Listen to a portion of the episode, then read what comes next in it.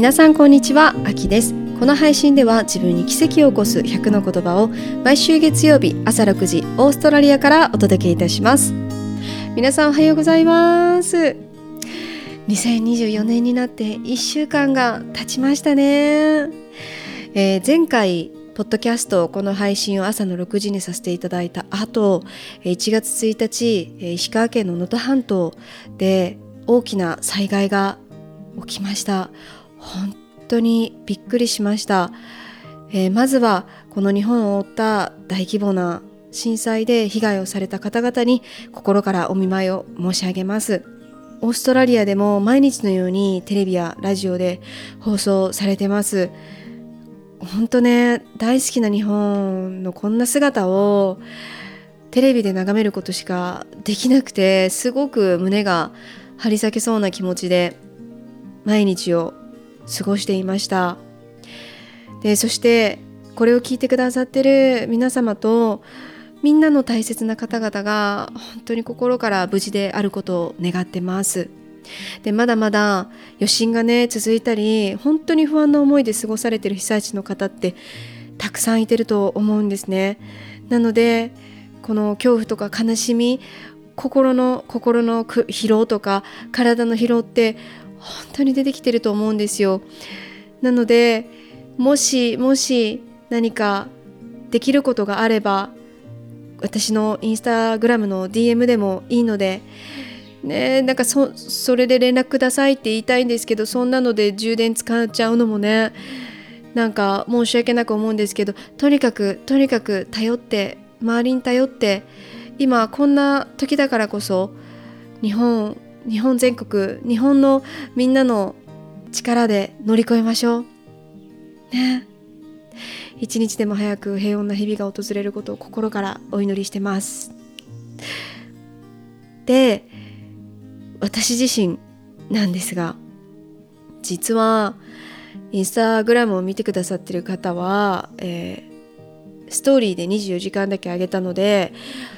あのもしかしたら見てくださった方もいるかもしれないんですけどなんかね私このここにオーストラリアに住んでてすごく幸せなのにすごく恵まれてるのになのに自分の心が苦しくなったりなんだろうなんか寂しくなったり自分の感情をコントロールできなくなったりする日がすごく続いてたんです。なんかね家族に会いたいとか友達に会いたいとか本当当たり前のようにしてた日本での生活ができなくてで今妊娠してるじゃないですか。で6ヶ月に入ったんですけど本当ね体の変化がすごいじゃないですか妊婦さんって。毎日体の状態が違ってて感情がそこにまた左右されて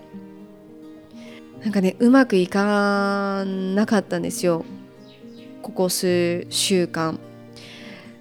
で一人でずっとずっとってほどでもないか一人でこうよく泣いててこのこの感情をどうやって整理したらいいんだろうみたいな感じだったんですね。で心配かけたくないし家族にも日本の家族にもで旦那さんにも心配かけたくなくてこれは妊娠中のホルモンのバランスだからってこう言い聞かせてたんですでもね3日前もうその感情が溢れ出しすぎて朝ベッドからもう起きれなくてでいつも朝旦那さんに起きたらよく寝れたって聞けるんで聞聞いてくれるんですけどその時なんかよくもう寝れなくてね、なんか寝寝れたって言えなくてでなんか笑顔にもなれなくて最高に気持ちいい朝ってなんかねいつもこう言ってたのにそれもできなくてベッドから起き上がれなくてただただ涙が出てでそれに旦那さんは驚いて最初ね。で何があったって感じだったんですよ。何があったって感じだったんですけど私の中では今に始まったことではなかったんですね。ずっとずっとこれが続いててでも初めて大丈夫じゃないって言葉に出してその妊娠中になんかね逆に妊娠してなかった時そういうことって言えてたのに妊娠してから言えなくなったんですよ。なぜなら子供が欲しくても妊娠できない人もいてるしでこんなにも幸せな瞬間ってないないと思ってたんです。思ってるんですよ。こんなにも命をこう授からせてもらえたこんな幸せってないんだろうなって思ってる反面そうなれない自分がいたりしてでそれと合わせてこの能登半島の震災が起きて大変な方たちがテレビに映る姿を見ていや私がこんな風に言っちゃいけないなってこんなにも恵まれてるのに泣いてる場合じゃないなんてなんかこう思っちゃったんですね。でも実際はすごくもうはち切れそうになってたんです。でそれで朝旦那さんにそのままの思いを初めて伝えて本当に旦那さんはお願いだから一人で考えないでほしいってチームでしょって家族だから秋が辛い時は本当にそれを分けてほしいって教えてって言ってくれてきっと私も逆の立場だったら同じこと言ってたと思うんです旦那さんに。旦那さんが秋がそれを一人で抱え込んでそれってこの先自分一人で解決しようって思ったら本当に秋自身が崩れていってしまうよって言われたんですね。で私これこのポッドキャストでもずっと伝えてたことだったしで私のライフコーチの講座の中でも伝えてたことだったのにそれが自分ができてないことにすごいハッとさせられていや本当にそうよねって。すごく胸が痛くなるぐらいすごく感じた時間でした。なんかそんな人いるんじゃないかなってすごく私は思ったんです。きっと今オーストラリアよりもオーストラリアよりも日本の方が災害のニュースだったりラジオとかそういったことがきっと流れてると思うんですね。そういうのを見てるとこんなにも自分は恵まれた環境なのにこんなこと言っちゃダメって思ってる人もこんなこと感じちゃダメって思ってる人も多くいるんじゃないかなって思ったんですよ。でもちろんそうなんだけどでもいつも言ってるようにみんなみんな生きてきた環境とか心の強さって違うじゃないですか。この人ができてるから私もできるなんて思えない時あるじゃないですか。みんなそれぞれ違うから。だからなんか自分が辛いって言えない状況になってないかなって今の日本がなってないかなってちょっとなんか気になったんです。こんな自分の感情を通してですけどこんな人いないかなって思ったんです。そう。だからすごく私は旦那さんに言うのをね勇気いったんですよ。このすごく今自分が幸せな状態でいるのにもかかわらずそんなことを言っちゃうっていうことに対して勇気がいったんですね。自分が辛いとかあの仕事がね大変とか今こうしたいとかは今まで何度も言ってきてたから妊娠する前はねありのままの自分の言葉を言ってたのに妊娠した途端にそれ言っちゃダメなんだってこうなんか勝手にマインドセットされちゃってこんなにも恵まれてて幸せな時間だからそんなこと言っちゃいけないなんて思ってたんですけどでもそうその3日前に旦那さんに言った後に旦那さんが海に連れてってくれて今日秋の好きな海に行こうってで秋の好きなものを食べようって本当それだけでも本当に救われて自分の心をリセットできてこんなにもこんなにも解決できる方法がそばにあったんだって思ったんです。そうだからもし今もちろん被災地にいる方も含め日本全国の方たちが何か言えないようなこう殻の中に入ってるような状態だったら私でよければぜひ DM をください。でまたそこであのこのねポッドキャストで今の状況をもちろん名前は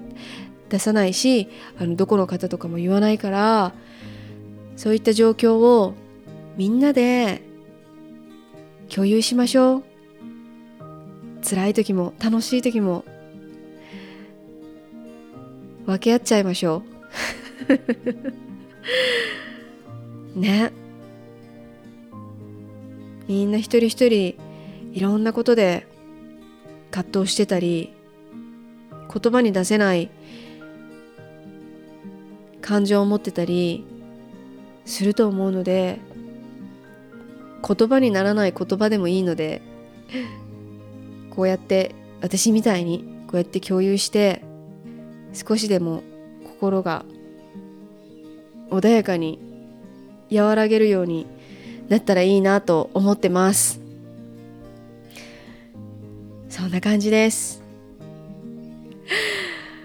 ということで、えー、今日の自分に奇跡を起こす言葉。今日はこれ私自分に送るかな。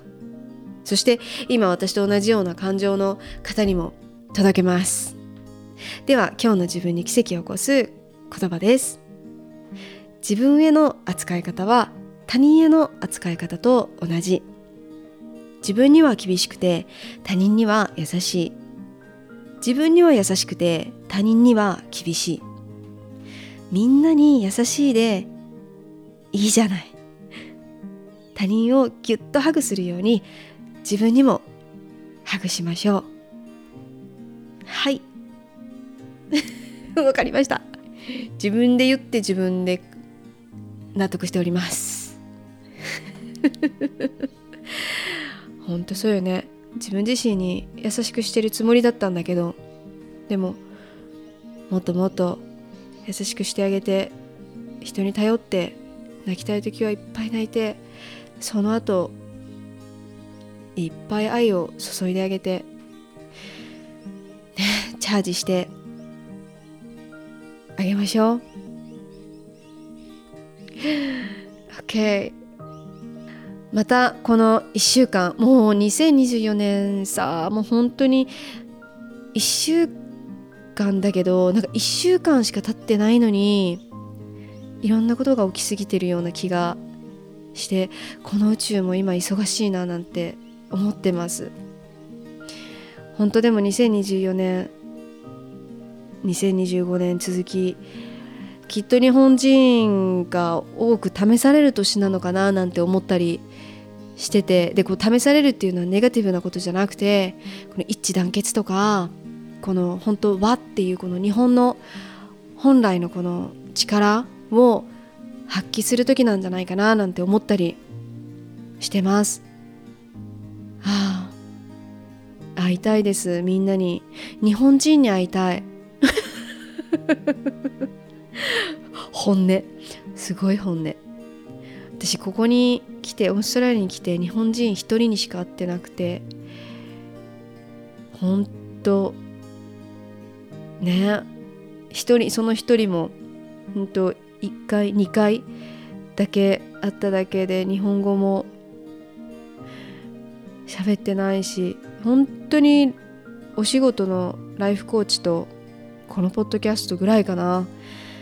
あ、なんか最近最近どう？とか言って言いながらさカフェに行ってなんか ゆっくり喋りたいなってもうなんか当たり前のようなことなんだけどそんな時間がすごく恋しいです。ね。日本語を浴びたい。そんな、えー、近頃を過ごしております、えー、2024年始まったばかりですけどまたさらに今年2024年は皆さんとつながってねこのご縁をよりより深くさせてもらえたらななんて思ってます。みんなのことが本当に大好きです。いつも DM などもくださってありがとうございます。当にありがとうございます。では今日の自分に奇跡を起こす言葉でした。いつも聞いてくださって本当にありがとうございます。ご縁に感謝いたします。生きとし生けるものすべての命が尊重される日に愛を込めて秋でした。バイ。